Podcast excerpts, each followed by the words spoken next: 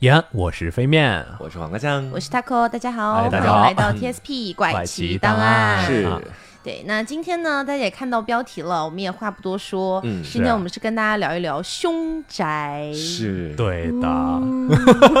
其实在我就营造一个很恐怖的气氛。对，其实在我原本理解里面，好像只有在我们就是这个中国文化里面，凶宅会多一些，对。哦。对吧？就好像是我以前去我老家那边的时候，会有讲到说哪个宅子是凶宅。可，能他那个是可能是风水不好。对对对，跟风水相关。对，因为我外公呢，就是之前好像节目里也提到过，就是半路出家的一位半仙，就会去帮人家看风水，嗯，然后隐隐的教过我一些，是就是门不能朝哪儿开，背后的那个山要怎么样，啊有教过我一些，可能更多是看风水。对如果风水不好的话，这个宅子即便是没有死过人，可能也会变成凶宅这种感对觉。就四分之一嫌当然，疑就是这我们 这个传统迷信啊，对对对啊要啊不能信信，嗯，是对，所以呢，就是呃，如果我们今天聊的是国内的凶宅，感觉多多少少会有一些听众，哎，京城那这个八十一号，哎这个凶宅离我这么近，那我要不要去探索一下？要不要过去探一下面？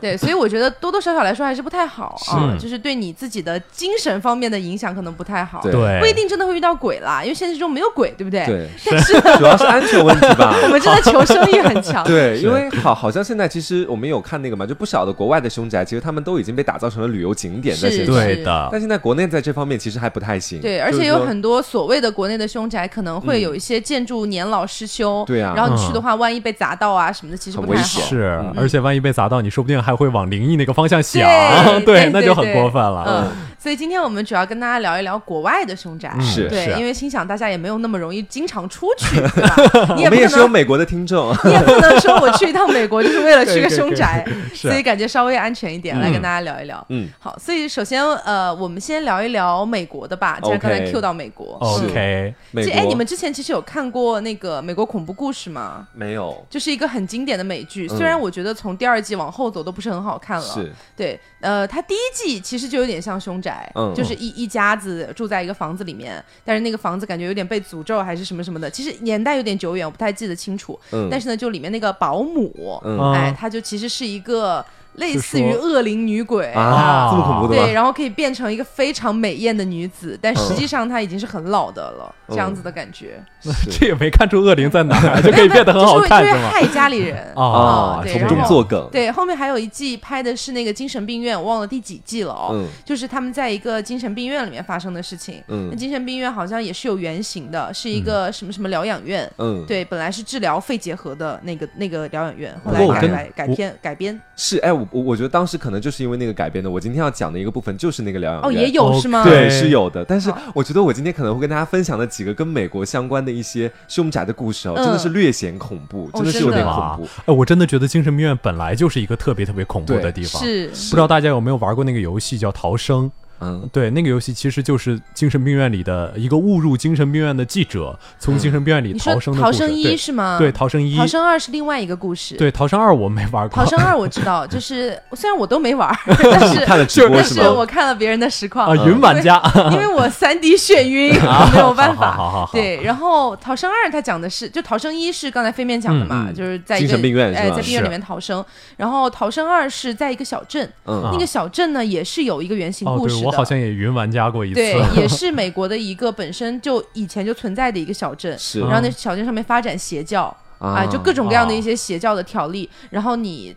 呃，反正到时候好像是有一个人跑出来，跑出来之后报警，结果警察去的时候，整个镇上的人全死了。哇为？啥呀？就是邪教，他们邪教致是干嘛？是散播毒气还是干嘛的？我不太记得了。我的天哪总！之就是死了一大波人，这要在克苏鲁故事里一定是祭祀。对，就真的就是祭祀的感觉。对，真的我的哇！妈呀！对，然后后来呃，那个那个镇也就后来变成了很有名的一个像小鬼镇那种感觉，是个景点了什么的后来应该不太有人敢去吧？是然后《逃生二》就是根据这个背景故事，你是手上真实的发生的，手无寸铁手无寸铁的逃生，对是，而且我觉得逃生每一部这个游戏做的都很真实。嗯。我不知道第二部就是因为我只看了一部分嘛，嗯。我忘了是不是有那个设定，就是需要找电池，嗯。然后之后再把电池装到那个 DV 里，然后去拍摄东西。我就觉得一开那个 DV，我就整个心跳加速我真的不行。真的，是我玩不了恐怖游戏。啊！嗯是，嗯，所以你要先跟我们聊美国的哪一个？就是其实这个我觉得是大家稍微还就是那个知名度还广一些的，嗯因为我觉得应该有不少人看过《招魂》还有《招魂二》这哦温子两部电影，仁对是温子仁导演的作品。怎么你也很喜欢？我我我是跟你们一块儿看的呀，是当时的时候，就其实我今天接下来要讲的这个故事呢，其实有不少的电影都是根据它来改编的，哦就可能是取材了其中的一部分啊，不是完全哦原故事的照搬。な OK，るほど。对，这个也是一个凶宅的故事。这个凶宅呢，位于纽约的这个海洋大道的一百一十二号、嗯啊这样的一个地方。那基本上能够称之为凶宅的地方，不可否认，肯 定是死过人的，这点大家达成共识。这个肯定是共识。对，全球的哪个地方基本都死过人了。怎么怎么去定义凶宅？嗯就是可能是这个宅子里死过人，或者说是暴力案件、怨灵，嗯怨灵，然后或者说闹过一些灵异事件或者说那、当然也有另外一种可能啊。一会儿我要讲的一个凶宅，就是它其实没闹过什么特别可怕的事件，嗯嗯但是这个是这个凶宅呢，在小说中被被非常非常大的污名化了，啊就导致大家觉得这个地方啊，说不定是有什么事件。哦我的天这个样子你这。是谣言呐、对对 不要散播谣言。嗯，继续讲这个纽约海洋大道一百一十二号哈。嗯那这个房子刚刚开始你今天怎么又很像导游？来，我们继续来看这个纽约啊，一百一十二号。首先刚刚进来，一开始你就可以看到一个什么什么样的东西 故事开始了，朋友们。好的，好的。就我们先说住在这个房子里面的第一户家人呢，是罗纳德的一家人、嗯啊，大家记住罗纳德这个名字。嗯他们家呢，我们称呼为叫这个迪福家，对，就后面都是笛福啊。嗯，那这个这个罗纳德，大家先记住他的名字。他们一家人呢，其实在罗纳德小的时候，他的父亲其实是有一个家暴的倾向的，哦所以说罗纳德这个人从小就没有获得过什么家庭的幸福。嗯，然后在长大之后呢，他就进到这个学校了。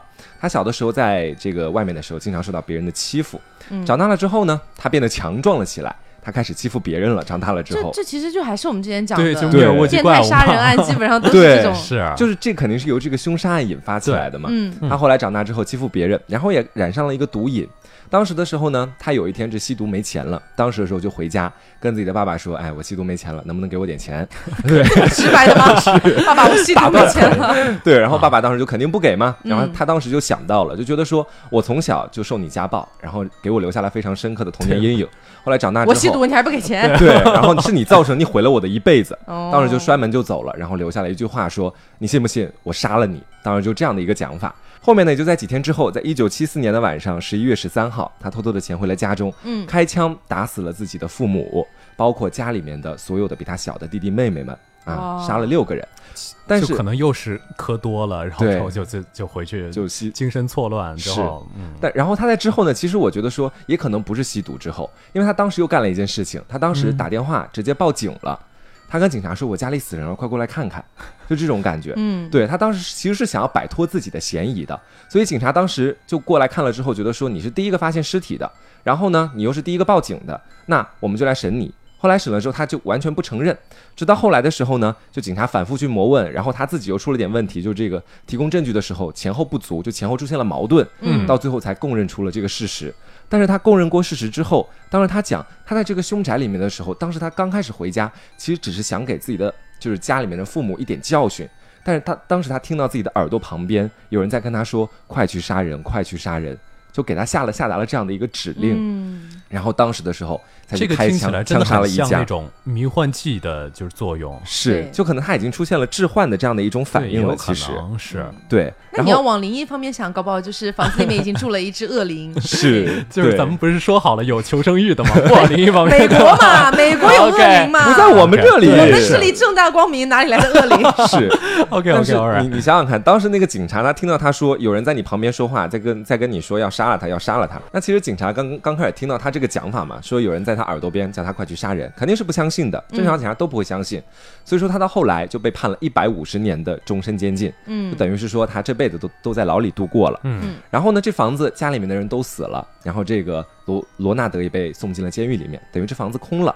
其实美国那边他们也是有一部分的穷人，他们可能是因为没有钱去买得起这个在这个市区里面的房子，对，招魂最开始好像就是他们搬进了这所房子，是吧？对。就是因为这所房子很便宜，是。嗯，然后当时有很多穷人会买这些房子嘛，那在一年之后，这栋房子就被一对叫做路兹夫妇的人他们买下了。嗯。啊，他们买下了这个房子所有的全部。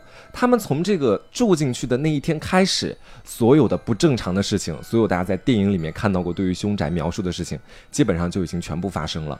就是说，这个我们刚刚门突然打开啊，嗯对对对。灯突然闪啊，是。然后之后有哪个小女孩往屋内的这个衣柜里走啊，好吓人。哎呀 地球拍动的声音啊，对。对，但是这个路兹夫妇他们两个还做了两个就是跟前面罗纳德那一家相关的一些事情。嗯，就这个其中的这个丈夫，他在每天晚上住进去之后，每晚的三点十五分的时候，都会自动的开始醒过来，醒过来就开始看着黑黑的天花板，也不知道干啥。但是后来人们发现，三点十五，根据警方那边给的信息，就是罗纳德当时屠杀全家的时间，就在这个时间里面杀的。然后这位妻子，她每天晚上反复做的梦，全部其实都是关于罗纳德当天晚上，就是说在那天晚上开始屠杀全家的，就是那个杀人场景的梦。可能是没有具体到脸，因为他先前也没有见到过这家人到底什么样子，嗯但每晚做的都反反复复的，全部都是杀人的梦。然后呢，他们家的有一个孩子，他们的女儿米西。啊，这个米西她老是米西米西。米西。米西 啊，老是跟她自己的父母说，说我有一个朋友在这房子里啊，这朋友跟我玩的挺好的，嗯跟嗯，他父母这么讲这。不就招魂本人吗？对啊，就是啊你就会发现，好像跟招魂的剧情其实很像，很像。没有原创啊，是，那他招魂可能也是从这里面摘过来的嘛，是不是？然后状，告温子仁，然后当时的时候，家里面就特别奇怪嘛，说这人到底是哪儿来的？嗯啊，但是他他他家这个女儿就说有一个好朋友叫这个米，呃，不是叫米西了，就有这个好朋友，就他们都见不到的好朋友。家里面的天花板上也会经常渗下来一些绿色的粘液啊，马桶的水在早上可能刚开始去上马桶的时候都都会变成深黑色啊，诸如此类的各种各样这奇异的事情发生。有点玄学了对吧？绿色是粘液就感觉稍微有绿点色邪粘液是什么东西？就家里对住了几只史莱姆那种感觉，这个其实史莱姆也太好笑了。就是说，其实我觉得说，今天我们讲这几个故事啊，说到底可以跟大家说的就是说，他们的真实性，如果现在我们听起来，确实是没有那么的真实的，嗯是这么感觉的，就好像是为了故意的刻造恐怖和悬疑的气氛，对才会去讲这些东西。是。是，我但是我，觉得我们还是要允许一些这些这些人吹牛，对。然后呢，后面再继续说，还是跟《招魂》非常相似的一个情节。嗯，他们家有个小隔间啊，是不是又想到《招魂》里的情节了？哦这小红这小隔间里是被家里的女主人发现的，小隔间里面这个墙壁都被涂成了红色。哇啊，就是在《招魂》里面的剧情也有，就当时呢，里面家里面的一个孩子误打误撞进了这个隔间，然后在上面被鬼吓到，之后这一家人你说的是他们那个楼顶的那个吧？对对对，可能是改了一下，嗯对他们家这边是一个小隔间。OK，他们在入住之后的二十八天，基本上就搬离了这个凶宅，受不了了，真的扛不住了。嗯，然后在之后呢，他撑了二十八天，对每天看着绿色的粘液，还有深黑色的马桶，怎么撑二十八就天？搬家很不方便了，是应该是然后在之后呢，他们这个就吸引了在美国那边的有有一种比较冷门的职业，叫做伏魔师，你们知道吗？嗯，类似于驱魔人。对，驱魔人，哎，类似于我们这边的风水大师。其实大家嗯如果想要好理解的话，其实也不算特别冷门吧，嗯只是说你要去当这个驱魔人，或者说你刚才黄瓜说的伏魔师，其实差不多一个意思。嗯，你要去当这个的话，起码你得是教会的人对。对，而且我印象中好像还要考一个什么什么样执照，驱魔人执照类似啊，还有这种？吗？他们是一个很职业体系化的，我有点忘了，反正好像是有这样的。感觉好酷。他们当时就吸引了这样的一对夫妇，就是这个伏伏魔师的夫妇。嗯在招魂里面其实也有啊，叫做这个沃伦夫妇。嗯，对这个印象啊，很对对对对吧？是的，这个其实是在美国是真有其人的，嗯这对 couple 就是在美国那边，他们好像是真的就在干这个职业。放什么羊屁？？couple，怎么了？不能说 couple 了，现在。对他们就前来勘察嘛，来这个房子里。嗯他们在当时的时候呢，就利用了大家看到这个恐怖电影里面所有的这个探测鬼魂三部曲。啊，啊，这个什么电磁场的探测机器呀、灵界的声音录音啊、拍照等技术啊，就当时还真拍出了一张震惊了整个美国的照片。哦，也不是说震惊整个美国了，如果只有美国人在底下跟我杠，那我就不行了。就反正那个说话很 UC，对对对，就就反正是比较传流传度很广的照片。啊，嗯，这个照片名字叫阿米蒂维勒鬼男孩儿啊，大家其实在这个互联网上都可以搜索到这个，确实挺可怕的。他这个照片上大概是一个什么样的情况？有照片吗？我想看哦。可以，你现在可以看一眼，就这个样子。他们当时拍出来的，其实真的挺吓人的。这照片大致就是说，在这个房子的一楼，这个楼楼梯那个地方，有个男孩就把头枕在那个楼梯的那个扶手上，就看着那个镜头然。后眼神很空洞对，哎，眼神很空洞。他们是用那种专门用来拍灵异事件、拍鬼的那种照相机拍的，所以可能拍成这样的一种感觉。既然四分之一仙 taco 吓成这个样子，对我 还是不看了吧。也是没有很吓人，就是如果你联想到他好像真实是这样拍出来的，就会有点吓人了。对就是很诡异，对吧？是就图片本身不诡异，是你联想到它好像是真的这样拍出来的，所以就会有点害怕了。嗯其实，啊，但但是是我也不会看的。OK，就如果说这个小男孩，大家想，如果这个小男孩是一个毫不相关的小男孩，嗯一个很奇怪的鬼魂，那大家都会觉得说，嗯，那他就就是一个鬼魂在这房子里而已，但是他有绿色的粘液，不是。但是这个小男孩是我们刚刚说的罗纳德那一家的被他杀害的四个弟弟妹妹当中的其中一个，啊，叫做约翰迪福。对，啊这个是当时第一家里面死的那个小男孩。就他其实他的鬼魂可能一直还住在这个房间里面，然后当时就被这个沃伦成了地缚灵。对所拍到了。那你这么说可就有点吓人了呢。是的呢。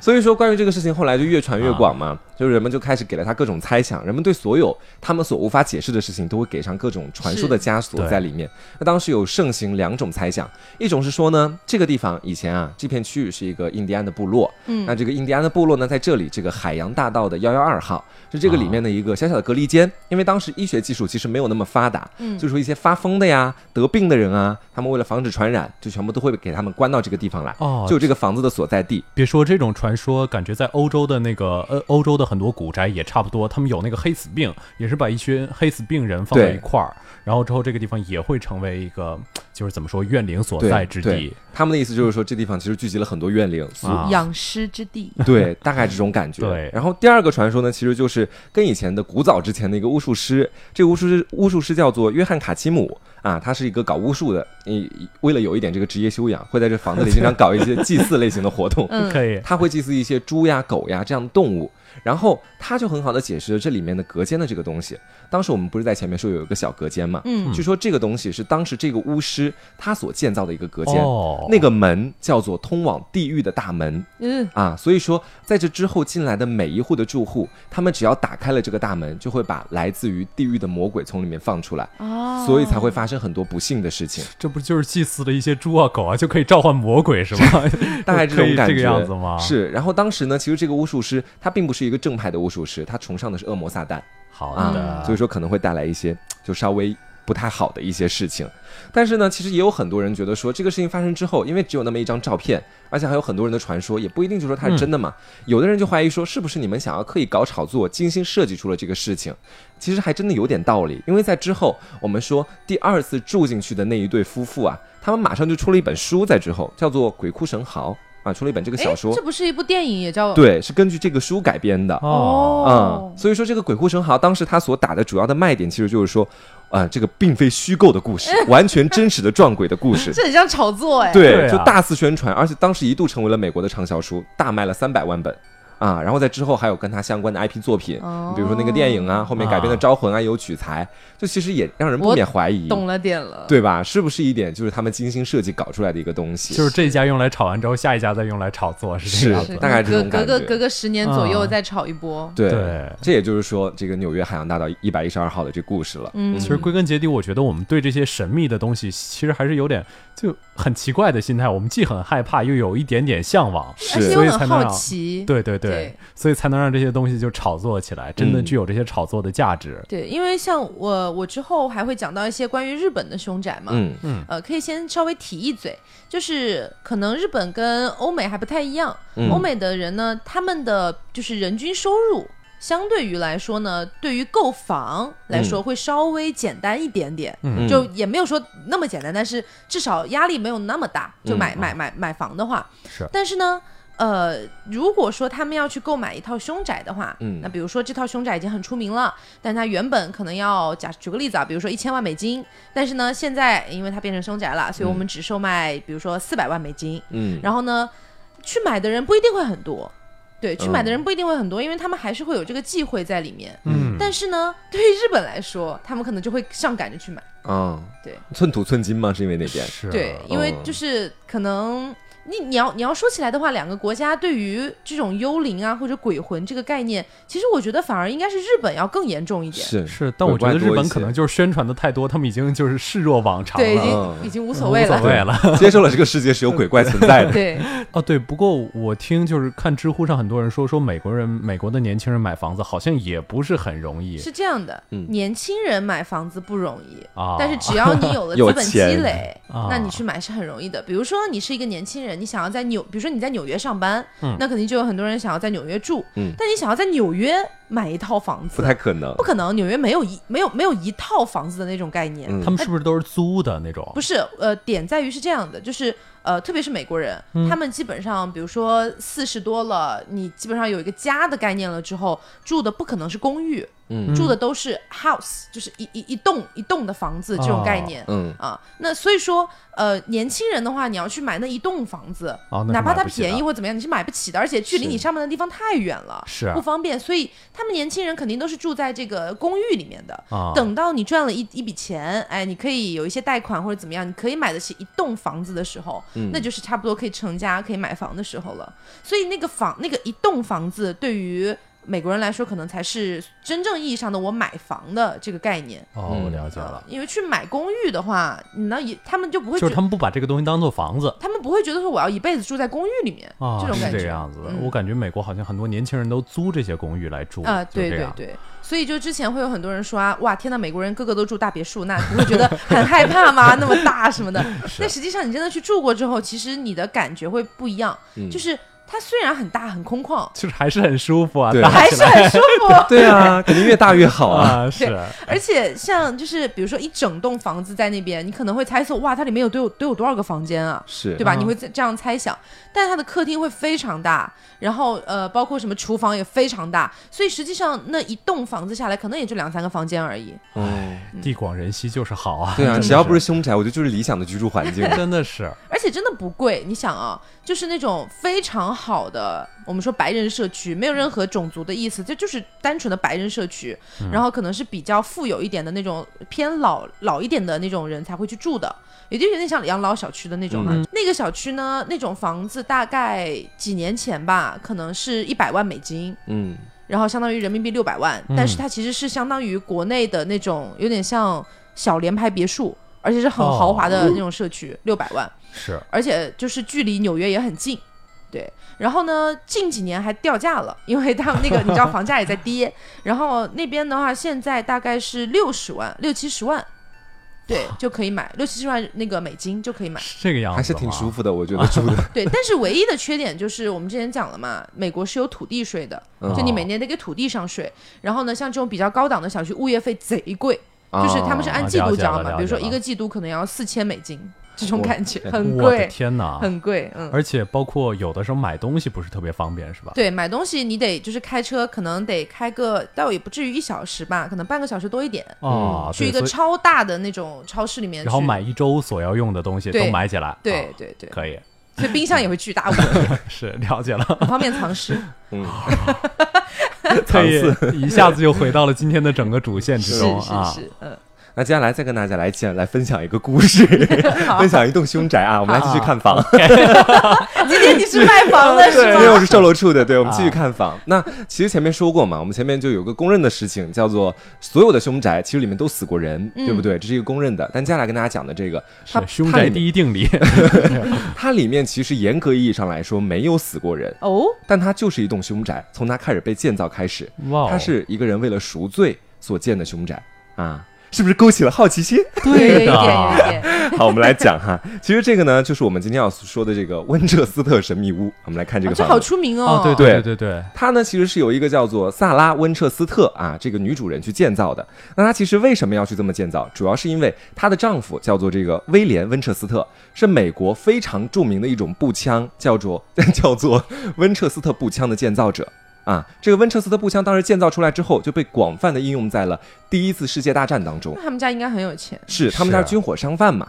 但是是的，但是当时的时候出现了一个奇怪的事情，就是说当时她的丈夫和她的女儿还是婴儿两个人就直接突然就死去了，啊，所以这个其实当时对于这个温彻斯特夫人来讲是非常难以接受的一件事情。嗯她当时就开始去问了一个占星师，然后这个占星师呢，当时就跟他说，说其实是因为你丈夫生产的这个温彻斯特步枪，在第一次世界大战当中，在任何战争当中夺去了太多人的生命，哦所有人的呃死去的人的体内都可能有你丈夫产的这个步枪的子弹。啊，用中国人的话说就是沾了太多因果，是吧？对，嗯所以说他们所有的冤魂，对，啊全部都算到了你们家的头上。所以呢，你现在这也不能这么算吧 对？这么算有点不公平，那生产子弹的人呢？但是你也不能跟他们讲道理吧我？国每年生产三亿颗子弹，你居然敢！是好好好好，所以呢，当时这个占星就跟他说，你的丈夫和女儿其实就已经是先一步被鬼魂刺，就是这个窥探到了机会，已经夺走了他们的生命，下一步很有可能就是你了。你现在赶快离开我目，就是你目前所住的地方，到西部那边去。然后你到西部那边去，你要做几件事情。那第一件事，你要建一个非常怪的房子；第二件事是这个房子最好大，而且是越怪越好。啊，第三个事情就是尽量避免你不要那个阿和其他人接触姆斯特朗回。旋喷气式阿姆斯特朗 炮，也没有啦。然后呢，基本上从这个一八八四年开始，这个略显迷信的这个萨拉温彻斯特，他就在这个加州的圣何塞市开始了这个温彻斯特神秘屋的建造。他一开始呢是先买下了当地的就是一间大概有八间房子这么大的一个地方，然后呢哦他为了大对他把这个每个房子都全部都加盖到了七层啊，就是非常大的一个地方这也。太大了吧？真的是啊她丈夫给她有巨额的遗产，这个倒是。对，而且他们家每一年通过每个月通过这个军火相关的东西还能进钱进来呢啊，。就像诺贝尔奖的那哎，个，我不缺钱。对，因为他们家那个枪还在备用啊，是不是？嗯所以还是有很多钱进来。是所以说这个大小差不多有个能建个游乐园左右的吧，我也感觉感觉他们他当时先买了一一个农庄，然后再建的这些房子，反正不缺钱嘛。所以说，如果啊现在你去这个温彻斯特的神秘屋去看，它的整个建筑的外部风格看起来是那种古色古香的，很维多利亚风格的。嗯，但是真正怪的其实是在里面啊。但是这在里面到底是怎么样，待会儿跟大家说。再来跟大家讲一下这房子它的一个具体的发展史，我跟大家继续介绍这房子了啊。嗯就这房子在它建造期间呢，当时这个占星师还提出了另外一个要求，就是说这些鬼魂在你在的时候，他们会无时无刻的不再找机会来想去杀了你。所以呢，你在建这个房子的时候，你要保证这个房子在接下来你活着的每一段时间，永远都在被建造的过程当中，永远都要有施工的声音出现，永远这样才能够把那些鬼魂吓走。所以这栋房子从开始建造到它死去，每天或者说是每隔一段时间都会开始去施工。然后中间它在不断的去盖重建，盖重建，重建是因为中间有一次旧金山发生了一场大地震，当时就继听起来有续重建点。吓人。实话实说，对真的感觉有点毛骨悚然的样子。然后我们再来说这个房子里面内部的一些结构。我们都知道西方人其实对于十三这个数字是有一定的抵触的，是，对吧？他们觉得十三是一个相对黑暗的数字。嗯，但是因为这个房间是专门，讨厌六六六呢。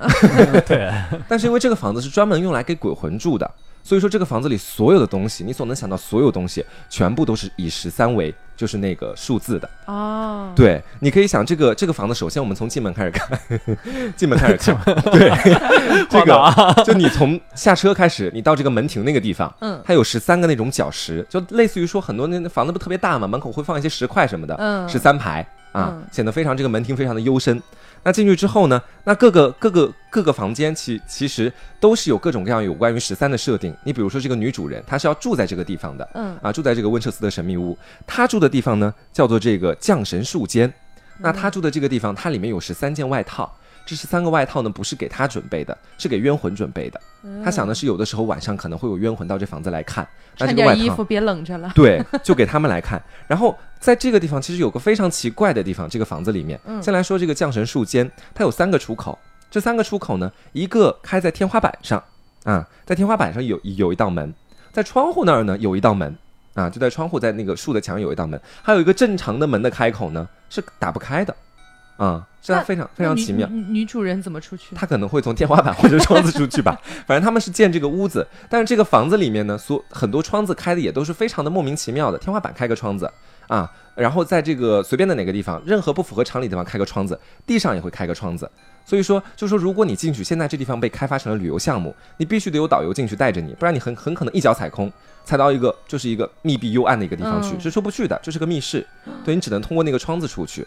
当时据说为什么要建这么多窗子哈？有一个原因是说，因为这个温彻斯特他真的被吓到，被吓怕了。嗯窗子是有反射的，对不对？对，对，所以他在家里面每个地方各个地方安一些奇怪的窗子，是保证他在家里走到任何地方都可以看到这个地方的所有角落，啊，所有角落就可以防就可以可以防止有的鬼魂从他背后突袭妈他。呀！我突然想到了那个遗传厄运，什么呀？你你们俩有看过吗？没有我其实我我虽说我看电影不少，但是我对恐怖片其它好像实不是很感冒一。八年还是一七年的电影，我忘了哦。嗯但是反正就这两年的电影，是，是当年的最恐怖的电恐怖电影，嗯，我应该有听过这个名字，真的非常恐怖。我刚刚那黄瓜讲那个，我就想到了这个东西，好恐怖、啊。咱们一会儿要不要重温一下？我不我不敢再重温，天哪我我可以讲一段吗？嗯因为嗯也也已经也已经过了一两一两年的电影了，啊提一个里面的最让我害怕的情节好了。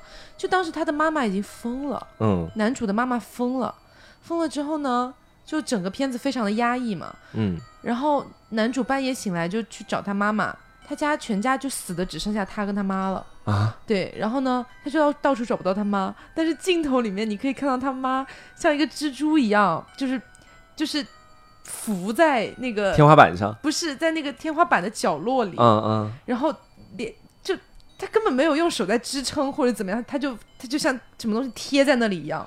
然后男主往客厅走去的时候，他妈就以一个非常快的速度，唰唰唰唰从天花板上跟着过去，我的天呐，好吓人啊！真好的，恐怖是那种蜘蛛的方式，还是说忍者的方式？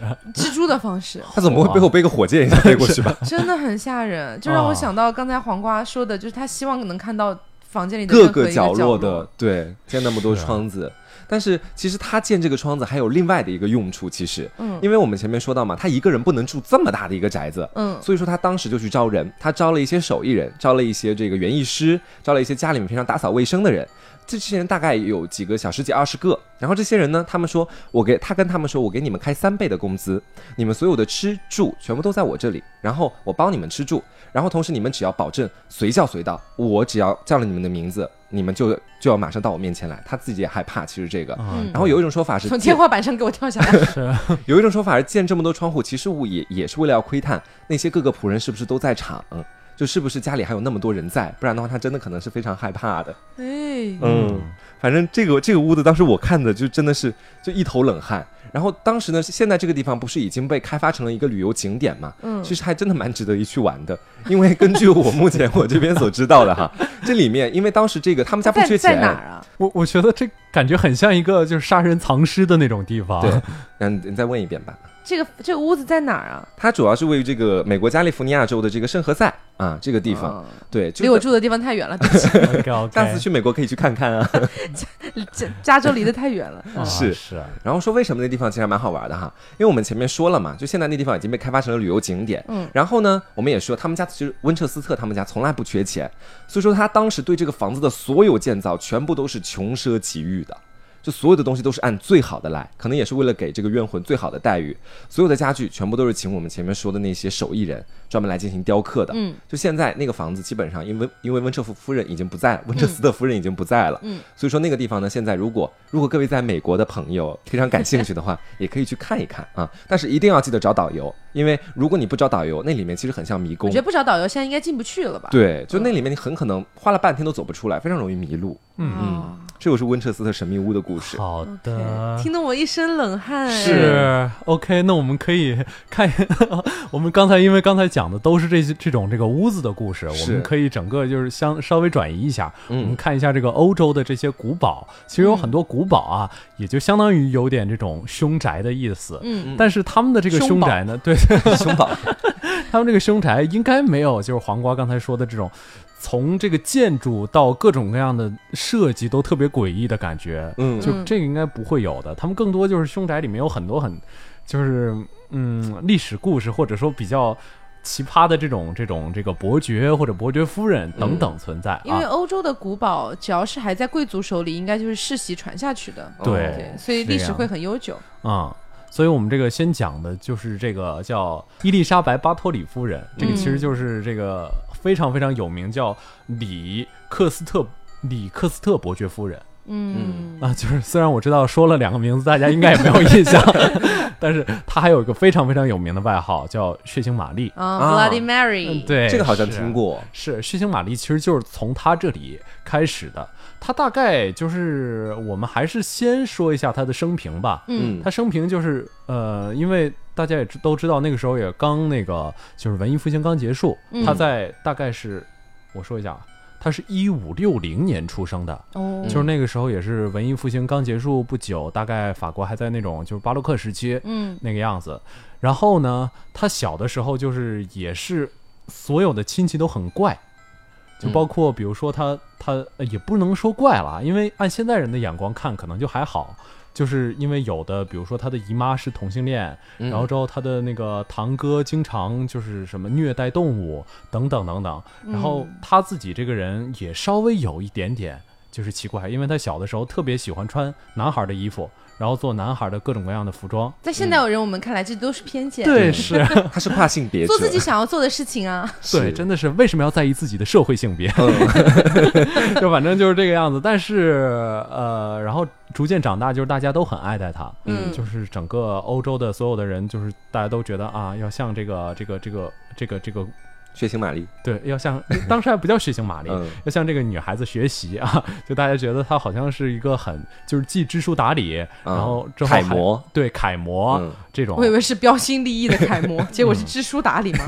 对，反正就是，但是在一六零二年，一六零二年可以算一下，她四十多岁的时候，嗯。这就发生了一件事情。这件事情其实就是说，有几位她的仆人开始控诉她，啊，说他为啥呀对，说他其实在这个城堡里，他自己的这个城堡里干了很多，就是高价去雇佣周周遭农村的女孩子，然后把她们杀掉的事实。啊，啊，然后经过后来越来越调查，大家发现这个事情其实比想象的还要恐怖一点。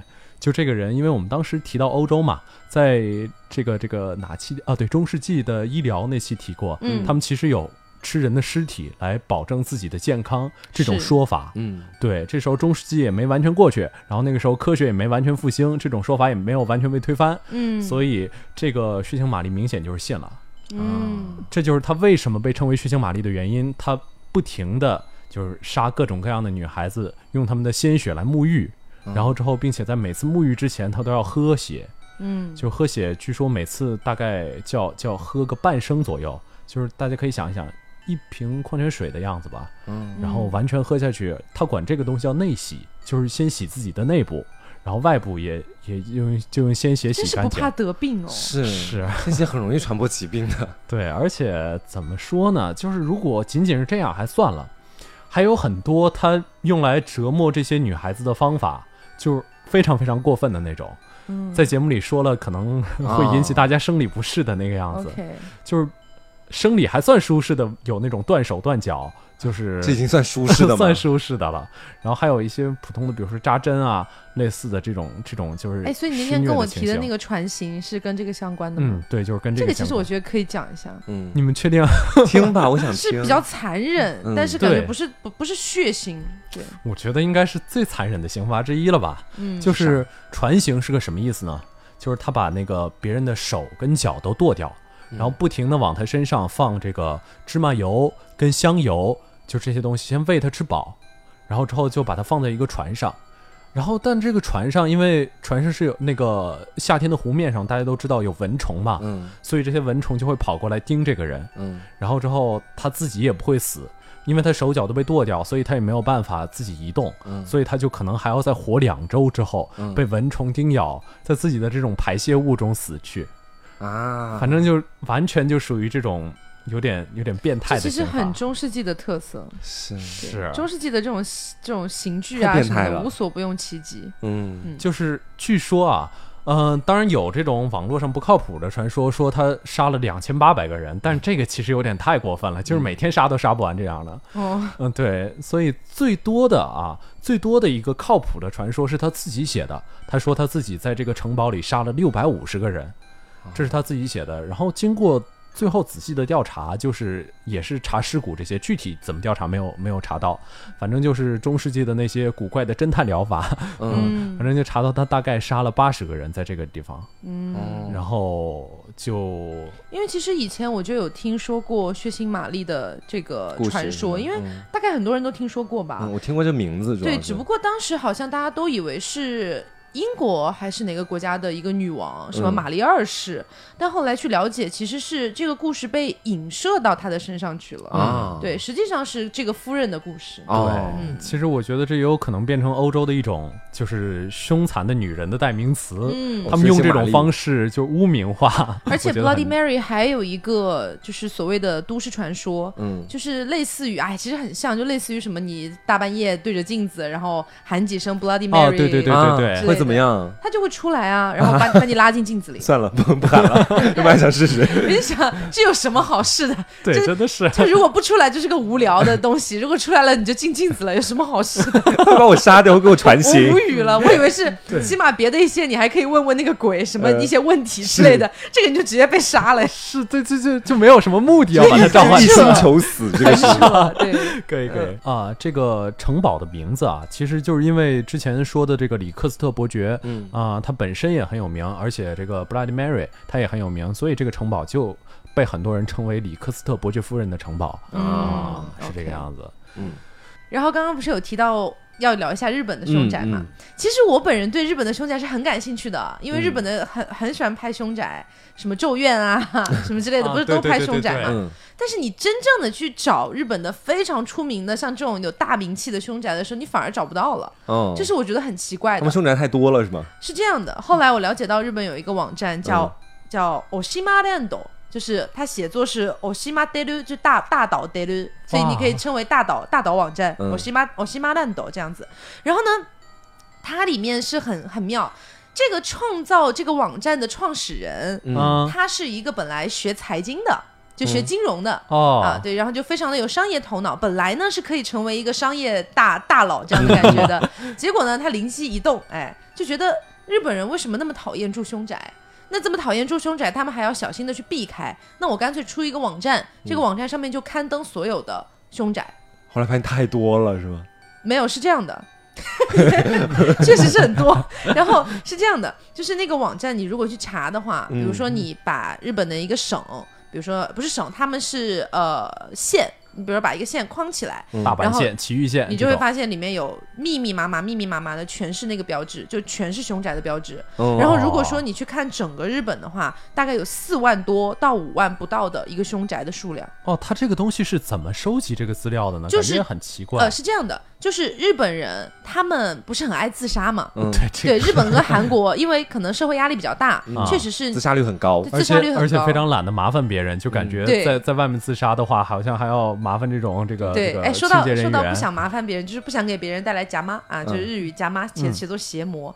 然后就是呃，我不知道你们有没有听说过一个故事，很扯，但是真实发生的，发在 Twitter 上的。嗯。就有一个男的很想养狗，嗯。对他很想养狗，日本人，然后他就觉得狗好像很麻烦，好像又会给别人带来不适应，会不会别人害怕狗，或者说在路上拉了粑粑也给别人带来夹妈，嗯。然后呢自己如果照顾好这只狗，照顾不好这只狗，也给狗带来了夹妈，嗯就他觉得给太多东西带来夹妈了，所以他就觉得我虽然很想养狗，但是我不养狗了，我养一只我养一只白萝卜吧，啊，对，他是养了一只这是没有白萝卜妈的，对，然后就在路上遛，他就假装在遛狗了。是吗？就是很典型的、很极端的对，很日很极端的日本不要给别人带来假妈的思维。什么？我记得知乎上也有个提问，说有什么毛茸茸的、很小的，嗯可以放到包里，还可以摸一下的宠物，嗯，说是猕猴桃。对。他遛白萝卜算熵增，给世界带来了假妈。那就自杀吧。然后我跟你讲，他们真的很夸张，嗯。因为呃，这个我西呃我西马烂斗这个网站，它不仅只你是、说的真的很标准，感觉。阿里嘎多呢。嗯 它其实不仅仅是登记这个凶宅，它还会根据大数据，嗯。就是根据这么多人对死亡的大数据去调查。我们的。大数据都用在就是什么上面了。嗯，住房、买车或者淘宝，他们大数据用来调查凶宅，没有，也是这个商业鬼才。哦分享 OK，OK，的而已了好。然后他发现呢，通过大数据调查发现，日本自杀死亡的年轻人不是年轻人，就日本所有自杀死亡的人里面有百分之五十九嗯都是死在家里的。啊，对都很爱在家自杀。对，因为不想给别人带带来假来假骂。对，然后日本甚至还，他们还有一个非常诡异的自杀方式，你真的想都想不到怎么会这样，但是千万不要去模仿，好吧？嗯嗯嗯 各位听众千万不要去模仿，是。因为这个方式其实出现在非常多的日剧里面，所以我才觉得可以讲的。嗯非常多的日剧里面都有这个情节，就是比如说呃某一个年轻人他不想活了，然后你说现代现代的话，你除非去跳楼，嗯。对啊，对吧？或者溺死，或者烧炭，这是日本非常主流的自杀方式。但日本还有一个非常主流的自杀方式是上吊，啊，上吊吊这我觉得最吊在哪里啊？痛苦的。但你知道，你想想吊在哪儿？对啊，你看，比如说我们这个整个演播室，房梁啊你你不会觉得哪里来的房梁？整个掉哪儿现？现在的现在的房子不可能有房梁这个概念了。对啊，你知道你知道掉在哪儿吗？掉哪？门把手上。门把手怎么掉啊？可以画面感很强，感对，就比如说拿一个比较不用特别长的绳子，嗯短一点的，然后一头系住那个门把手，一头系住自己的脖子，嗯然后这个时候你跪坐在地上，哐当人往前倾，你往前倾了之后，整个人就被勒住了，哦然后你是没有办法再挣扎的。好，我还以为是就是比如说拿一个绳子系住，然后自己把自己假装绊倒，就不是不是就可以死掉所以。千万不要去模仿，好吧？这是真的不没有办法挣脱的。日本有非常多的人都用这个方式自杀，啊但是美好的社会就在我们的眼前，是为什么不要看到明天的阳光？这盛世如你所 愿，对所以啊，啊我们只是在讲就是日本的情况啊，其实大家千万别模仿。虽然我们讲的很详细，但是是大家还是不要去模仿。对对给大家一个画面感，主要是对啊动作危险，请勿模仿啊。是对，所以说日本他们很多采用这样的方式去自杀呢，死了之后，甚至是过了很久很久以后，嗯才会有人发现或者说闻到味道什么的才会来找到。啊而且日本还有很多呃我觉得那嗯种闻到味道真的是非常非常悲惨的。对日本很多老人对对对死了之后被发现都是因为闻到味道，就可能是好几年，呃，一年半年过去了，嗯才会才会出现这种发臭了臭，对然后之后别人也是因为忍到受不了才会过来，然后之后这个人到底是生卒年或者说他的孩子什么的都不会来看他，我觉得真的蛮痛苦的。对、嗯日本的老人很经典的死就是孤独死嘛，嗯就自己在家里面，然后就慢慢的就死掉了。唉，所以说说回来啊，嗯。就是这个 Oshima Land，、然后它上面标记了这么多，甚至它非常夸张哦，它甚至在西单大悦城，就北京的西单大悦城，它都会标记一个凶宅，因为西单大悦大悦城大悦城之前发生过杀人案件，哦，哦，嗯。好吧，对，非常非常多。如果说你们感兴趣的话，我觉得如就是也可以去看一下这个 Oshima Land，就是呃 Oshima 就是那个呃罗马音，我刚才以为你要说去西单大悦城。啊，不是啦，我当时我当时住在北京的时候，西单大悦城发的事儿，但是我当时不住西单那边，对，啊我住在朝阳大悦城，对对，离很远。然后如果你们感兴趣的话，可以去看一下这个网站，叫 Oshima Land，就是 O S H I M A Oshima，、嗯。然后 land 就是那个 land，就是呃 island 的那个 land，L A N D，然后 dot C O dot J P 就是 Japan 的意思。嗯，所以你们如果感兴趣，可以去搜一下。据说上面好像就是如果有的话，它也不是全部的数据都有，嗯因为日本是肯定有的，但是中国不一定。但是有些人在这个网站上发现了自己附近的一些房子也是住宅，哈，那我还是不还是不要上去看了吧。给对自己找对不找堵了，这是 对。然后呢，因为在日本有太多凶宅了，刚才不是说四万多五万间嘛，嗯然后所以说就是有些人总结出了一些规律，你要怎么样避开去租到凶宅。嗯火对，呃，有一个说法呢是，就是价格异常低于常价，啊，，对，甚至是低于市场价百分之五十。嗯对，因为呃，日本的凶宅的定义呢，就是他们不叫凶宅，他们叫一个心理障碍，呃是心理障碍物品还是什么物件之类的，嗯大概嗯这个意思，就是说会给别人造成心理阴影的嗯这样的一个东西，嗯。这个是他们的凶宅的定义，不会直接写凶宅两个字。对，所以说像这样的一些东西呢，它要出售的时候。它首先有一个原则，是你必须要告诉，不管是租赁还是出售的、嗯。下一个就是买方，嗯你必须要告诉。如果说你不告诉的话，他如果住在这个房子里出现了一些问题或者什么的，他可以全额赔偿，包括还可以向你申请更高的一些诉讼费。就是他知道哦了之前发生的事情，对对啊对对对。然后除此之外呢，就是呃，低于市场价百分之五十，是有非常多的凶宅，比如说呃，这个比如说上个月刚出了一个凶杀案，嗯，那下个月他还要继续出售或者说是租赁，嗯那可能就直接降价百分之五十。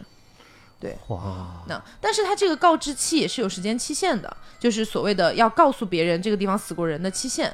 呃，我记得我不我不是特别清晰了，因为这个跟日本法律有关系了。我记得大概是这样啊，嗯就是他杀的话，嗯他杀的话好像是五十年，五十年之后你就可以不用不用说这不用再个事情了，告诉了。嗯对啊，但是自杀的话只有两年，啊，哇，这个样子，自杀只有两年需要告诉，超过两年之后就不用了你。就可以说这房子嗯没什么事情，先前对，当然这这不一定是百分之百正确的啊，这嗯只是我了解到的日本法律。如果有朋友对日本法律很清楚的话，也可以在评论里面告诉我哦。嗯好，然后呃，刚才不是说第一点是它那个价格会非常便宜嘛？嗯第二点就是一年之内曾经一次或者两次甚至多次修改过这个房屋的名字。啊，对，比如说我们这个小区叫朝阳小区、嗯。啊，我随便举的啊，万一中枪了不要怪我啊，随便举的。朝阳小区完了呢，呃，今年之内突然就改名叫了东方小区，嗯。再过一年改名叫明珠小区，之一会儿三个小区都来投资你。律师函，我随便举的例子好吧？OK，对，嗯。所以说像这样频繁改动名字的，可能也是凶宅。嗯。啊。然后还有一种情况呢，就是就是像我刚才说的那个 Oshima Land，可以去查，记录的其实非常详细。它除了标记这里是凶宅之外，你点击那个那个标志之后，它会告诉你发生了什么事情，包括当时的新闻等等的都能够链接到。我的天哪，要不要这么贴心啊？对西单需要你太贴心心了？吧？西单大悦城上面写的是西单大悦城杀人魔传说，啊，对，因为日本很爱很用哦日种化的表达方式，对日本很杀爱用人的鬼，就那种。对，所以说呃。除此之外，他们还调查了一些这个别的大数据。嗯首先呢，是在非常多的凶宅当中啊，四楼上吊的最多，嗯，三楼意外伤害的最多统计这些规些东西律啊？的，这是全是大数据得出来的。哇，天哪！对日 本然后还有规律，二好楼吧，二楼的住客如果要自杀的话，经常去别的地方自杀。嗯，然后一啊楼普遍是凶杀案。好的，啊，对，因为你要知道，日本的这个就是居住环境的话，嗯。跟国内确实不太一样。因为国内基本上都大家都住高楼嘛，但是日本其实不是，它的房屋会比较偏矮。然后你如果是在比如说市中心的那种写字楼啊或者什么的，它才会比较高。对，所以说住住宅区一般都也都是小房子，小房子，哦所以说不太会有那种非常高的建筑。是。然后呢，他们还发现一件事情，通过大数据，就是上一任死的房客，很大程度上会影响下一任房客的死法。啊，这个就有点诡异了。对，当然这个可能也也有心理暗示的成分，嗯对对对因为你必你你他已经肯定被告知了，对你嗯肯定会知道上一个房客是怎么死的。对，对，然后呢，比如说他们调查出上一任在阳台上上吊自杀，下一任也会；嗯上一任在厕所割腕自杀，下一任也会。发发，现了一些这样的一些事情，全部都是大数据这个调查出来的。但是日本是非常有非常严重的这种跟跟风自杀的这个习惯的，嗯非常严重。你比如说日本有一个有一片森林叫什么青什么森林，哦，我有有点忘了。印象，对对对，是青木还是青海？我反正就是大家都进去自杀，然后对之后还会有的抱娃娃进去，对就是扔到到处都是，营造那种气氛。对，然后还有一些，比如说日本的某一个明星怎么怎么自杀了，他们也会这样模仿去自杀，啊所以他们他们是非常非常有这种模仿自杀的习惯的就。我觉得他们可能也社会压力太大了吧，他们这个，嗯，嗯对，所以说整个日本的一个环境就是这样，所以凶宅其实非常多。你要说凶宅就死了人的宅子嘛，对吧？嗯那那多的不得了。所以呢，有钱的人当然还是会避开去住到凶宅，因为还是觉得心里会受影响嘛。。对，但是呢，没有钱的人，比如说穷人，或者说只有一点小钱的人，会非常急切的愿意住进凶宅里面去。啊因为便宜是吧？太只是因为便了便宜吗太便宜了，哦对，太便宜了。哦，因为呃，就像比如说有一个日剧，有一个日剧叫《卖房子的女人》，她拍的就是一个女主去卖房子的故事。嗯但是呢，当时里面有一栋房子是发生了非常严重的凶杀案的，嗯然后那个房子本身的售价我有点忘了，反正非常高，大概什么一亿几千万日元这个样子。嗯，但是呢。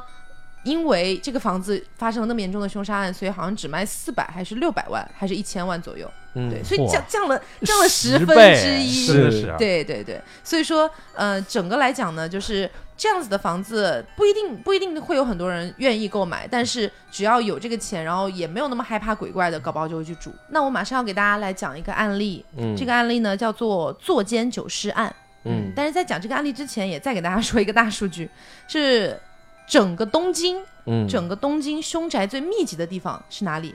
是歌舞伎町。啊，对，就是你们了解到的那个歌舞伎厅，所以其实其实那边是你知道人流非常湍急，就嗯里面游客也非常多，然后本地人也非常多的一个地方，嗯。但那边是凶宅最密集的地方。是因为混乱吗？还是因为可能是？混乱，然后里面死人的几率也比较大吧，就可能会比较嗯。频繁，嗯。所以那边案件比较多，对非常的密集。火？但是你去那边游玩什么的也都还是正常的，嗯。对。对，所以来跟大家讲这个坐间九尸案啊。坐间九尸案这个这个宅子，它是在这个神奈川县的中北部。嗯。然后神奈川这个地方是一个很有趣的地方，它距离东京市中心只有五十公里，横滨市中心只有二十公里，所以相当于它离这两个大城市都很都不是特别远。嗯，然后呢，这个做这个神奈川又是一个面积不算大，然后人口也不算多的一个地方，所以说这个地方它又有好几条地铁直通东京和横滨，然后它的房租又比那两边便宜非常多，有很多人住就有点像那种河北就是北。京的后花园 是。嗯。对，就就是河北，对，所以就有非常多在东京或者横滨工作的年轻人会住在神奈川、嗯。啊这个地方。好，那住在这个地方之后呢，这个案件大概是二零一七年十月份左右发生的事情，其实离嗯。现在还蛮近的。对，对，那这个事情呢发生呢，首先是呃整个日本其实是非常轰动的。然后呢，你们去回顾一下，就是二零一七年十月份左右的一些中国的报道，也是有一些报道这个案件的，因为这个案件非常严重，九九个尸体的案件。对，啊，对我刚才不讲了吗？坐我间九我没识别出来，对，然后这件事情的起起点呢，是有一个哥哥，然后呢，他发现一直联系不上自己的妹妹，嗯他就觉得哎很奇怪啊，然后他的妹妹就当时住在神奈川嘛，嗯然后他就联系他妹妹，报了警之后呢，他妹妹呃，警察也去了他妹妹的宿舍去调查，嗯。但是没有发现任何问题，也没有找到这个人。然后呢，他哥哥就想，我妹妹有心理疾病，嗯。就想说会不会是遇到什么问题了。于是呢，后来就强行的，就是去猜测妹妹的 Twitter 的密码。嗯。啊，然后就还真猜中了，真猜中了，然后就、哦然后就进入了妹妹的这个 Twitter，然后发现私信里面，私信里面妹妹和一个跟一个叫做，其实他日文不太好翻译，日文要翻译的话就是上吊上吊的这种感觉，嗯但是你如果翻如果比较比较好一点的翻译成中文，你可以翻译成上吊哥，嗯，这就 这种这种感觉的吧吊哥哎，吊哥这种感觉。然后他就跟这个人有联系过，然后发现这个人其实是一个协助他人自杀的人。啊像日本其实有非常多这样的事情，你们经常能看到日本会有那种什么呃什么一群人组织在一起一起去嗯集体自杀，嗯或者说是呃帮助他人自杀或者互相自杀。互相自杀，对，就是我杀你，你杀我。他这个也，他谁 万一万一万一咱们两个杀到一半，我死了你没有死，那岂不是很尴尬？有有很多这种事情啊，嗯是？吗？对，所以说包括日本的影视剧也经常拍这种情节，对于他们来说可能不能说是司空见惯，但是也没有那么奇怪的就是事情。谨防自己下不了手。总之呢，就是他就发现妹妹在跟这个人联系嘛，然后呢，呃，这个妹这个哥哥就非常的焦急，他就害怕是不是妹妹已经遭遇不测了嘛，嗯他就当时在 Twitter 上面整个就是铺天盖地的寻找自己的妹妹，就是你到底去哪里了，怎么回事，有没有在什么什么的，但是当时就没有任何人回应他，因为就是你知道，对，如果跟那个人有联系，基本上都已经死了，然后妹妹也不可能来回应他，对吧？所以当时呢，有一个女性嗯，有一个女性来找到这个哥哥，跟他说：“我认识这个吊哥，嗯我认识这个上吊哥。”说他上吊哥好奇怪，所以呢，哥哥就在收到私信之后，就带着这个女性的消息就去找了警察，嗯。然后警察就说：“OK，那现在这样，你让那个女性在我们的指导下去联系这个上吊哥，嗯。对，然后尝试把他诱拐出来，因为你必你必须要知道他是谁呀、嗯。你不能就一个 Twitter 账号你就把人家逮了，是不是？对的，于是呢，就这个女的，也就是好，那我就配合警察。嗯。于是呢，这个女的就去了一个当时的一个车站啊，跟这个网名叫做上吊哥的年轻男子，这个年轻男子呢叫做白石龙浩，嗯。跟白石龙浩见了面，这个名字还蛮中二的，就是啊，就一普很普通的日本名字的感觉。是吗？嗯，对，交谈一番之后呢，白石就说啊，我可以帮助你自杀，然后就把他带回了自己就是住的那个公寓。嗯那个公寓就是我们一会儿要提到的。两个人回到公寓之后不久呢，警察也就去了嘛。嗯警察去了之后，发现这个白石的家里，就是那个上吊哥的家里，有八个巨大的箱子。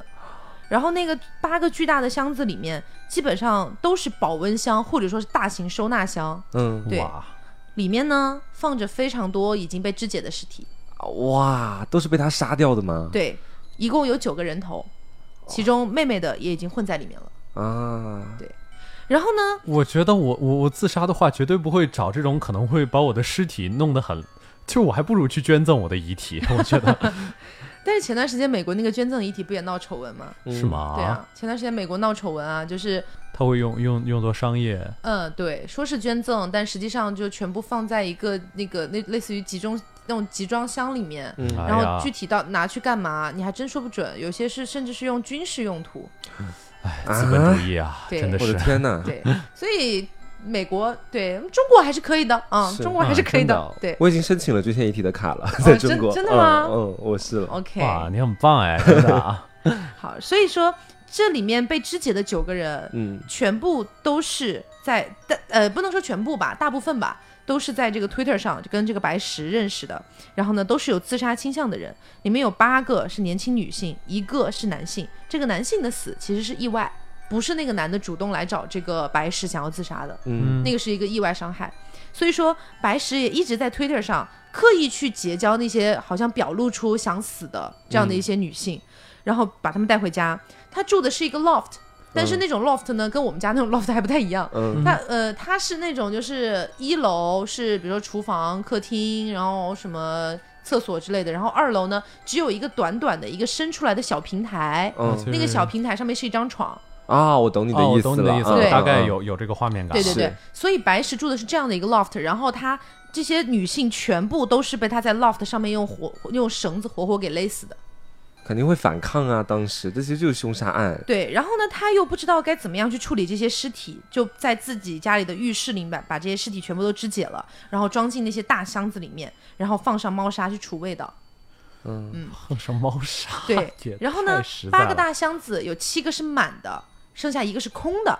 所以，相当于如果警察没有上门的话，那个协助调查的女性就会放进第第八个第八个箱子，嗯，那如果都放满了，他要怎么放？那就不知道了。真的是因为他他是把所有的那些尸体的，就是内脏，嗯，全部当做厨余垃圾处理掉了。啊，嗯这让我想起一部电影叫《此房是我造》，啊，大家可以有空如果想看的话，也是部很重口味的吗那？天飞面就是给我介绍了一下，我去查了一下剧照，就把我吓懵了。对这个片这个片子还是有点恶心的，据说在那个电影节首映的时候，有两百多名观众吐了 我的天哪！啊！对，然后呃，你像这种凶杀又肢解，然后还藏尸，对吧？九个人这么多，嗯所以说这么多的一个情况下，其实即便是在日本，我们刚才说日本的凶宅那么多，但是也是不多见的。对。嗯。对，你说日本的凶宅多也是多在人的，就可能他们比较爱在家里自杀，嗯。或者说孤独死等等的。但是你像这种九九个这种连有点像连环凶杀案，然后嗯。都在这个房子里死，其实真的很少见。对，对，然后于是呢，呃，当时这个白石住的这个房子，按照他当时的那个月，就每每年呃每个月的房租来算的话，大概是呃两万两千这个日元，然后换做人民币的话，大概也不贵，一千四百元。啊，对，因为本身住的就不是什么特别好的地段嘛 OK 对，很便宜。然后被抓了之后呢，这个房子二十块钱嘛，没有了。这个房子很长一段时间就是因为警察一直在调查，所以就一啊直闲置，因为你不可能说警察一边调查你一边住进来嘛。对，然后呢，最我觉得最让让人不舒服的点是，因为警察要调查，所以会在墙上喷很多的那种试剂，嗯去检查血液呀等等的。然后那个试剂呢，时间放久了，就是时间久了之后，它会留下一些发青的痕迹。嗯啊，而且晚上还会亮起来，是那种不是，它是必须要有那种什么类似于那种探照灯才会、才会亮。对对对对对嗯，对，所以这间凶宅在警察调查结束之后，又开始重新挂牌出售。当时呢，租的是这个一万一千日元，所以从两万两千变成一万一千，直接降价百分之五十，那也就是七百块钱、六百块钱那个七百样子。七七百人民币左右。嗯然后真的是，我当时看到一句话，我觉得非说的非常好，就是贫穷可以抵抗一切的风水。嗯对所以为了这么便宜，还真的有人租了。嗯，对，嗯，那个租的人呢，也是胆在大不怕事儿对的，是在今年三月份住进去的。哇所以，现在理论上应该还住在里面。是，的，对，可以可以啊可以，这位住户呢，他也很有趣。他本身其实呃，我大概了解了一下，他以前好像也就是个家里蹲，嗯。呃，然后呢，就是也住到个二十多岁了吧，三十岁左右，家里面就觉得你不能再在家里蹲下去了吧，死宅真恶心。对，那我说是，那 我到凶宅蹲一下。OK，你就出去找点事情做嘛。嗯，好于是呢，他就先去就是那种什么那种研究药品的地方，嗯。然后去给人家试药。啊。这怪惨的，就好像日本有很多穷人都靠这个赚钱，天哪，就美国也有。我感觉就除了自己的身体，没有别的地方可以使用了。对。对对，然后就去就去给人家试药，然后呢，呃，稍微攒了点小钱，然后呢就来到了这个地方，啊，嚯，来到了这个从千叶县就搬到了座间这个凶宅里面。嗯，然后他当时搬到凶宅里面之后呢，啊，他就觉得哎便宜啊，七百块钱，对吧？该吃吃，该喝喝，没啥影响。哎 你加上我所有的那些搬运费啊什么的，都比不上别的房子的一个月的房租呢，啊，对吧？就觉得非常便宜，就立刻租下来了。对，租下来之后呢，他也很传奇。我们刚才不是说了，整个壁纸啊、墙上、地面、厕所所有的地方都是青色，或者是那种角落里的那种血液污垢等等的，嗯，他没完全没有在管。无所谓没有什么可以打败死完。全没有在管的，就是完全没有重新装修，一分钱都没有花过。对，住的还挺舒服。然后你还记得我刚才说嘛？就是白石勒死九个人的地方，嗯，是在他上面的那个小小小的小小的睡睡觉的地方。对嗯，他也就就也就在那铺了个睡袋，就在那睡。我觉得白石跟这老哥两个人的心理素质都很可以的，都是在这种地方就无所谓的睡觉对。他觉得无所谓啊，我我反正没有遇到什么事儿。后来也有一些记者去问过他，说你有没有遇到一些灵异事件？毕竟死了九个人。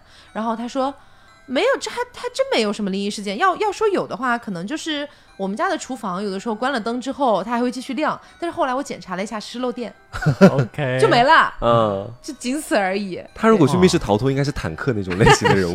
对可以可以。所以其实呃，日本的整个凶宅文化就是这么来的。穷人会也不能说上赶着吧，也这么说有点不太那个什么，就是他们可能会，即便是更优先的挑选这一部分。对，即便是凶宅，但是因为真的过分便宜，所以也愿意嗯嗯这样子。哎，那咱们说个题外话，其实嗯刚才听到 Taco 说那个，就是帮助别人自杀的时候，我就有想，嗯，就是你说帮助别人自杀这件事情，应不应该算犯法？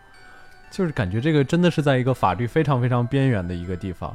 嗯，嗯，嗯，这个应该是法律上应该有一定的规定，但只是我们不知道吧？我觉得这肯定算犯法。从我的认知里面来讲哎那你说，比如嗯说，呃，举个例子，假设说我想自杀，嗯。然后我留了一封遗书，确确定是我亲笔的，嗯。然后也公证过、鉴定过，我的遗书上面就写了我让黄瓜帮助我死亡。嗯，但是可能就是，呃，法律不能赋予一个普通人这种权利，就是你可以对对对，我觉得这是核心点，就是你的生命可能只有你自己或者是法律才能够剥夺，任何一个其他的公民是没有办法去不帮助别人剥夺他的生命的。就真的假设你死到一半不想死了，是吧？然后这个时候 他假设强行把你弄死，那我也太毒了吧？哎，这这其实是我之前看的一个美剧叫《Shameless》，就是《嗯无耻之徒》里面的一个小小的剧情，嗯。就是反正男主他爸，然后呃男男主他妈、嗯。啊，然后就本来说要不我就死了吧，给家里这么大的拖累，然后就让当时男主的炮友一个女的，然后 然后就就用枕头捂死他，结果在捂的过程当中，那个老太太其实不想死了，就开始挣扎，结果想你安详的去吧 去吧，因为它是一个喜剧，你知道吗？就就不要回光返照了，然后就就会把他给杀了，啊是就就很无厘头的。嗯，但是这个东西，我觉得看法律怎么规定吧。是法律怎么说怎么做。是，我觉得这个真的蛮在法律边缘的。不过还有一件事儿，就是呃，据说啊，所有跳楼自杀的人最后都是胳膊先碎掉，然后才是头骨碎掉的。哎，嗯，因为你会本能意识的用手去顶一对，其实也我觉得有的时候也不完全是本能意识的，有的时候可能是真的跳下去之后会有一点点后悔。就是你在做完自己要死的这个决定的时候，其实会会很后悔的。哎，可是我之前还看过一种说法哦，嗯。就是说在你跳楼的那一瞬间，其实你的就是往下坠的时候，你的你的整个颈骨可能已哦经断了，对已经断了，嗯，是，对，所以你可能再抢救也不是很容易抢救回来吧。我觉得也不一定吧，要不然那些什么十米跳台的人，感觉他们颈骨也会不，断。十米应该不至于吧？对，除非而且他们还有很多的动作啊什么的，哦对，OK，可能他们也是绷着脖子这种跳的，这也太危缩着脖子往下了吧，跳，这什么危险系数的运动啊！反正就是大家这个还是要爱惜自己的生命。是是真的啊哎，说到凶宅，其实我们现在住的小区也勉强算得上凶宅算吧。这个不算了吧？这个要不然先前是有人让别人知道我们上住在哪儿嗯。也不大好，感觉。他们怎么知道我们哦住在哪儿？是，对，啊，对啊，嗯，好吧，其实就是我们现在住的这个小区，据说是以前死过好几个人。嗯，就我刚搬过来的时候，我还听说过，就是什么有一个我们隔壁学校的一个同学，好像是嗯。网贷，然后觉得还不起了，嗯，就特地跑到我们那个小区的楼顶楼顶跳。跳楼的。哦，因为这边这个算比较高的楼，是，然后当时给那个吓死了，因为那个楼它是在五层的时候有一个大的那个叫什么阳台算嘛？就大那种阳台，嗯。然后他当时从特别高的地方往下跳，其实直接掉到那个阳台上，嗯。那个阳台旁边呢刚好就是五楼住户的窗户，对，就说当时住在那边的艺考生，就艺考生一打开窗户，哦，是艺考生吗？，对，然后就看到死尸，然后整个人就炸这还怎么，考试啊？真的？真的是掉散，真的是，真的是理智值狂掉。而且我那天还听我一个朋友说，说就是这个小区还在建成的时候，嗯。嗯。好像就遇到过一些事情，说什么正在建的时候，一大块玻璃直接往下砸，然后砸死了一个建筑工人。对看我，据他说是好像劈成两半，但是我我我我不知真假。不太相信，劈成两倾半，向于砸死，感觉正常一点。嗯劈成两半，这个感觉太太像那种什么死。神来了嗯 的这种感觉。就反正我不知真假了啊，不过其实我还真的就是，嗯，因为我我跟他给我住一个小区嘛，嗯啊，这个有一次，这个遇到了一点点灵异的感觉啊。嗯当然，这个呃大家也可以从唯物论的角度思考，就是可能就是这种有。我先说一下具体内容吧。嗯，内容是这样的，就是我在晚上大概一一两点钟睡觉的时候，你为什么一两点才睡觉？是你不是又在天要早起复习？哎呀，那个时候还没有开始决定考研了哦啊，反正就是那那个时候一两点钟睡觉的时候，然后那个本来就是感觉嗯、气氛有点诡异，然后那个时候整个整个这个这个这个走廊的狗都在叫，嗯，然后之后就叫着叫着，我就听到有一阵有一阵唱戏的声音，就是嗯。也是从很远的地方过来，然后好像离得很近，然后慢慢的，最开始应该是一个女生，然后后来是一个就是那种呃男细嗓的男生，嗯。对声。呃，这个叫老生的感觉吧，嗯。就是那种声音比较粗犷、粗犷那种老生嗯。啊、然后之后反正就是他们唱着唱着，然后后面其实也没发生什么特别多的，反正当天晚上我是直接就死了。也不算吓死了吧，我就我只不过给我妈妈打电话了而已。你 你听着不会觉得是隔壁可能在放唱戏的东西，还是说那种感觉就是不是隔壁的？嗯我感觉是非常非常，就是因为我那个地方直接临着窗户嘛，嗯我感觉是在是像从外面传来的。我不否认可能是比如说楼上在放这个东西，传到外面嗯又传回来我这个地方，嗯或者楼下这个。对，然后刚好吵到狗了，狗又开始叫了。对，我觉得有就 解释的通 了吧，这就很唯物论啊。对，这这个其实就是非常唯物的解释。但是、实话说啊，我们那个小区住的就很少有这种，我觉得应该会会会喜欢听戏的，因为主要都是年轻人在那儿住。对，你所以这个跟我听到唢呐的那个很像哎，你那个，我好像在在在在咱们之前已经被下架的节目里啊，对，就是那个也是从窗边走过去的唢呐的声音，对。唢呐这种乐器真的不是不是什么时候都能拿出来的，真的然后只要提嗯到了唢呐，所有的乐器都都啊都没有声音都没有声音了。啊。对，所以今天就是跟大家聊了几个凶宅，嗯，呃，然后呢，我们之后也还可能还是会继续做凶宅系列，嗯但是请大家一定要在评论里面坚持唯物主义，嗯好吗？是啊就是对，因为有一点点小小的敏感，我记得今天刚开始的时候，不是还说那个肺结呃肺结核病的那个疗养院嘛，嗯就没有说留到下一个系列，下一期再说吧，我觉好觉得可以卖个关子欧洲的古啊。堡好像也有几个没有是说，也可以留着。好，的，以后就没嗯有日本的了，日本没有什么凶，没有什么特别出名的日本给你讲透了，对，好，所以呃，如果大家喜欢这期节目，不要忘了嗯素质三连。点赞、评论、加转发哦。嗯，然后如果你知道什么很出名的凶宅，也可以在评论里面告诉我们，说不定下一期我们就会来做。嗯，对，然后还是大家珍爱生命，好吧？啊对。生命只有一次，对。对，不过凶宅最好还是不要提国内的啦。啊，对对对，不要作死啊，不要作死。我们没有凶宅啊。啊。好，那今天节目就是这样啦，嗯。啊，我是飞面，我是黄瓜酱，我是 Taco，我们下周再见，拜拜拜。拜